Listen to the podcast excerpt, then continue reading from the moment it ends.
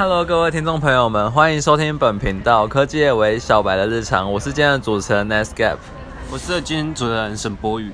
今天呢，我们要访问的是生过去在业界曾担任过资深工程师的 Rex 王，他现在是在 VMware 担任资深的技术顾问。好，那我们请他来自我介绍一下。哎，大家好，呃，我是 VMware 顾问 Rex 王，很高兴今天呃有机会来跟大家分享呃工程师的日常。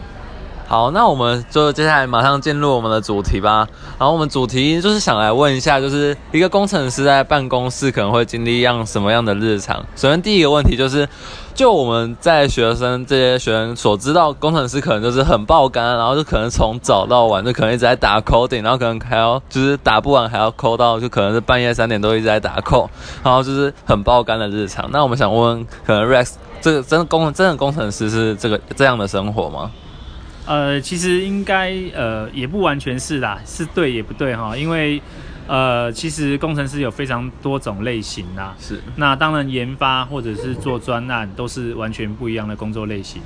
那呃如果以专呃专案的话，可能就会有比较哎为了要赶专案时程哈，因为专案的在客户那边的需求变化比较多，就有可能会是比较超啊。那如果是研发，它大部分都是有一个固定的时程。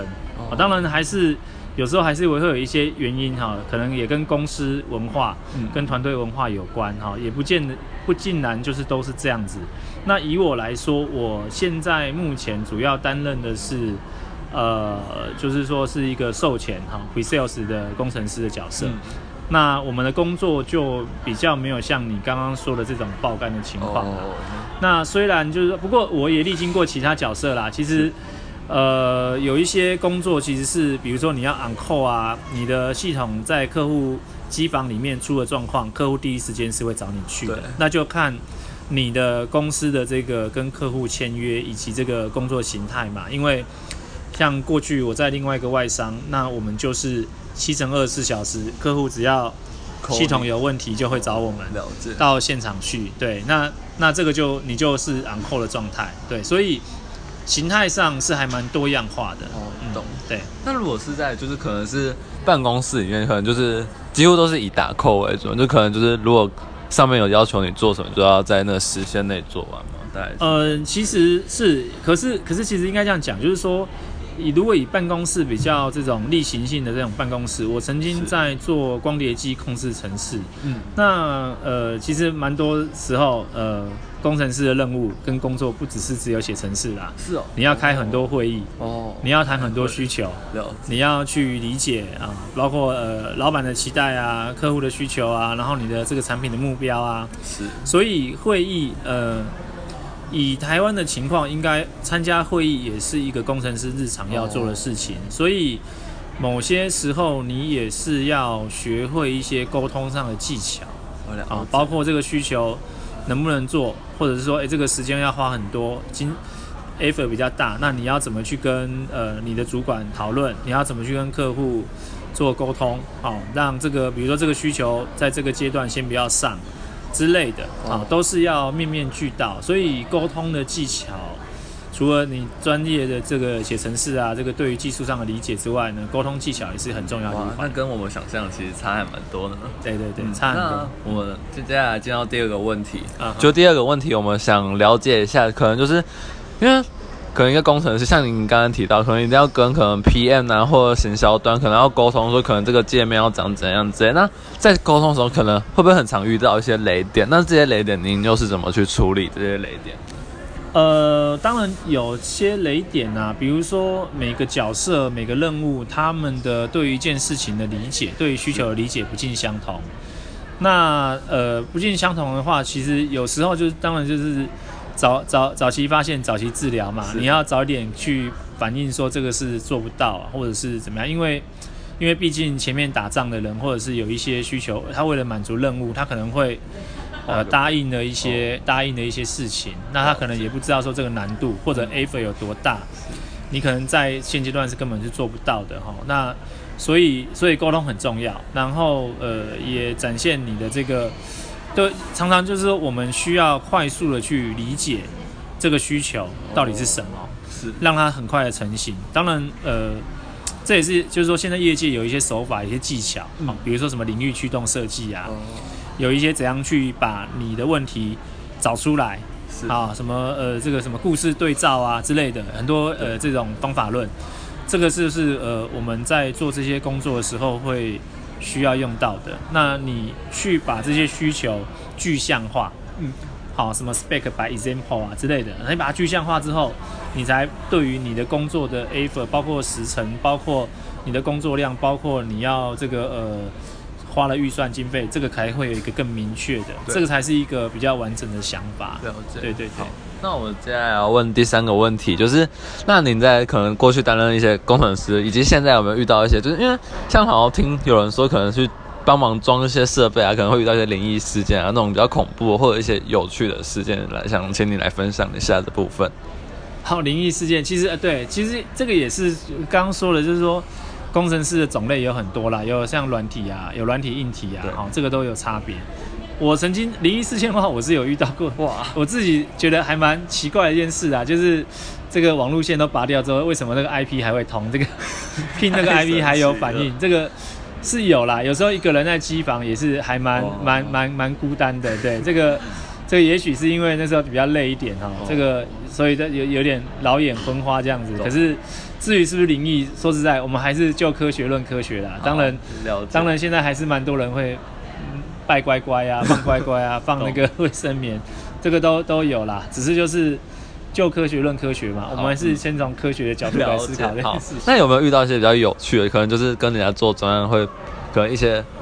可能意想不到的一些收获，或一些很开心的事情发生。嗯，其实通常做专案都不见得很有趣啦。说实在的，呃，就是那个过程还蛮蛮蛮蛮风风雨雨的哦。就是我曾经也跟，呃，就是说做专案的时候，就是有一些就是需求谈很久啊。比如说一个案子，他跟你说很急，客户说很急，是可是他可能花六个月跟你谈需求。对，可是我我们同事开发，我谈完需求回来跟他们讲怎么开发到可以上线，只花两个月就可以上线，所以所以这个都当然这个过程跟这些经历都回想起来当然是有趣啦，可是在现场你会不觉得很有趣对对，那回回刚刚那另外一件事情是，你刚刚提到那个在机房啊，我曾经有一次帮几台那个很旧的电脑。是 IBM R 六的系统，R 六的电脑，嗯那那个 R 六是已经大概超过十年，都已经过保。那那时候我们去帮他换网路卡，然后呢，有一次那那个那时候有三台设备要 shut down，嗯那其中有一台呢很慢，shut down 的很慢是。后来我们检查之后，发现它那个参数被设定了一个很慢的 shut down，那我们不晓得为什么，为什么当时那样设定。然后我的客户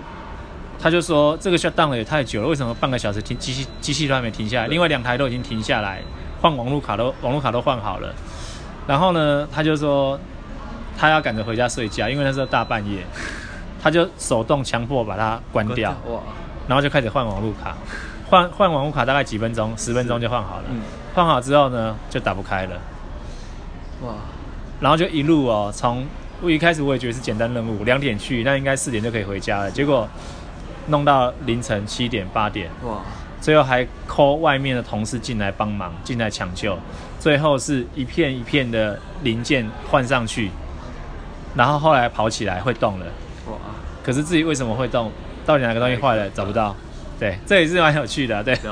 好，那我们接下来进到第二部分，然后由博宇来询问这部分的问题。首先第一个问题，呃，想请问一下瑞士前辈，作为工程师，给我们后辈大学生们的反馈是什么？像第一个，在职场上如何成为一个具有什么特性软硬软实力、硬实力的工程师？OK，呃，其实我想，就是大家就是还是就是要不断的学习啦，不断的成长，然后呃，对于业界的动向的掌握，就是一定要足够的理解，充分的理解。那呃，语言能力是很重要的哈，包括像英外语能力啊，好，因为其实我还是强调，我还是要建议你们呐，如果可以的话，还是可以试试看打世界杯、打亚洲杯啊，那这语言能力就会很重要。懂这个是一个很关键的地方。然后再来就是说，呃，对于一些理论的掌握，哦，对于一些呃有些经典的阅读，我觉得这个都很重要。你可以从阅读当中呢，找到一些问题的解决方案、解决方式，这个也很重要。因为，呃，写程式并不是说，哎，呃，这个埋头苦苦苦苦干就可以做得出来。哦，你还是有一定的理论基础，你也许在这些理论基础之间，你会找到还不错的答案。好，所以不断的学习是一件很重要的事。另外，我也要强调一点，就是说，像我们都台科大毕业嘛，我以前我以前常常在电视上看那种呃交友节目，就看到我们的学长学长学弟啊，就是很内向啊。哈，当然也许你们这一辈好多了啦，我都觉得我的学长学弟好内向啊，这个木讷寡言哈，也许他的这个技术能力非常好。可是太过内向，哦，就是不善沟通，其实会是一个呃，另外衍生出不一样的问题。所以沟通这个技巧很重要，哦，你要能够阐述你的工作内容，然后能够去协调，这个是一个很重要能力，我是这么觉得。了解。那第二个问题是，做一个工程师需要具备什么样的特质？个性特质？OK，就是我刚刚其实，诶，这个问题其实刚刚也是有刚刚说了，就是说其实你要能够懂得去沟通啦，懂得去呃说话的技巧，然后呃对于一些事情的理解，就是说你你要去培养一个自己的观点，这个这个这个方向也是蛮重要的，因为你有观点，你有想法，然后你又有一些呃经典书籍、经典理论的这个呃支撑，那你的发展会更好。好，你可以呃走出一条不一样的路，而不是就是芸芸众生里面的其中一个人这样子。因为因为因为呃在这个竞争压力这么大的情况下，那大家的除了生存，而且要过得更好，更有生活品质，更有尊严，更这个呃这个生活与工作的平衡。所以呃我会觉得这个是一件呃就是说刚刚说的那几件事情都都是很重要啦，包括沟通，包括一些演呃。就是说一些经典的研读，然后要呃归纳出自己的见解，好，然后像现在的话，就是呃刚刚也有跟你们大概聊过，就是说像 open source 的领域的理解，呃这个国外这么多的这个呃发展，对，好，这个风起云涌发展里面呢，你在里面你可以找到属于一个自己的一片天空，那你也呃我是很强烈建议你们在 open source 的社群里面找到一个自己的一个定位。好，那因为这边呃，一定很多都跟你们的专业有关，找到一个你觉得最呃舒服的一个领域，啊，最能够发展的领域，然后去贡献。那一旦你是成为里面的其中一员，其实对于你们的未来的加分是非常有帮助的。了解。哦，所以这方面就是会是我们会需要在大学的时候可以做的这些准备。那除了这些以外，可能还能做，可能是做像。刚刚您提到做一些 open source 的这些去练习、去开发、去帮忙，那除了这之外，还能做哪些准备呢？多看看，多看看外面的发展，多看外面的发展，因为毕竟台湾的发展跟呃，不管是中国大陆或者是呃国外啊，都有一定的时差啦。这个是一个不争的事实哈。那所以你们能够掌握趋势，而且。毕竟资讯工呃资讯这样子的行业呃这个工作在很多行业都有，是。好不只是在电信金融好这个政府啊或者是呃零售啊都会有资讯工作，所以也许就是说你也许对于某一个 domain 的理解，对 domain 的认识，对 domain 的喜好，你在上面多一些投入，然后往那边去发展，然后看国外的趋势，好这个呃因为毕竟最后我们还是会。跟上去啦，只是时间问题啦。那及早做准备，这个我觉得都是蛮重要的。嗯。那我想再问一个问题，就是对于现在大学生读研究所这件事，啊，我觉得读书不是一件坏事啊，只要不是逃避都是好事啊。嗯。对，我觉得读书是好事，可是，在读书的过程当中，就是说，我觉得在于这种对跟外面的联系，跟外对外界的理解，这个是可以呃同时进行的。啊，因为毕竟呃，就像刚刚我们也提到，有一些在学术界，也许对于这个国呃外面的发展，不见得就是说有那么的同步嘛。对对，那这个也就是为什么人家他会说，哎，学校的学生出来好像没有特别，就是说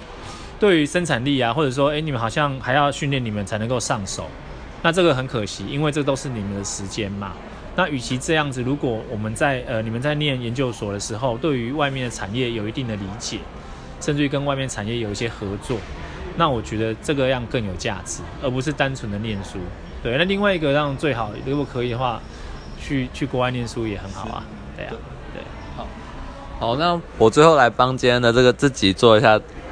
几个我们得到一些重点。第一个就是，原来工程师并不是像我们罗想象，一整个二十四小时都在一直打 call，然后就是其实还还是要去做一些开会啊，或跟其他部门做沟通的。然后第二个就是，我们也知道了，就是。其实，在大学的时候，我们可以去做两个很大的准备。第一个就是在 Open Source 上面去，可能去帮忙，甚至一点点小小的帮忙，去累积自己一些实战与经验。然后再来就是去多看一点经典与书籍，就是他教我们这些方法论之类的，让我们可以学到更多。好，今天我们科技业为小白的日常就到这里结束，谢谢。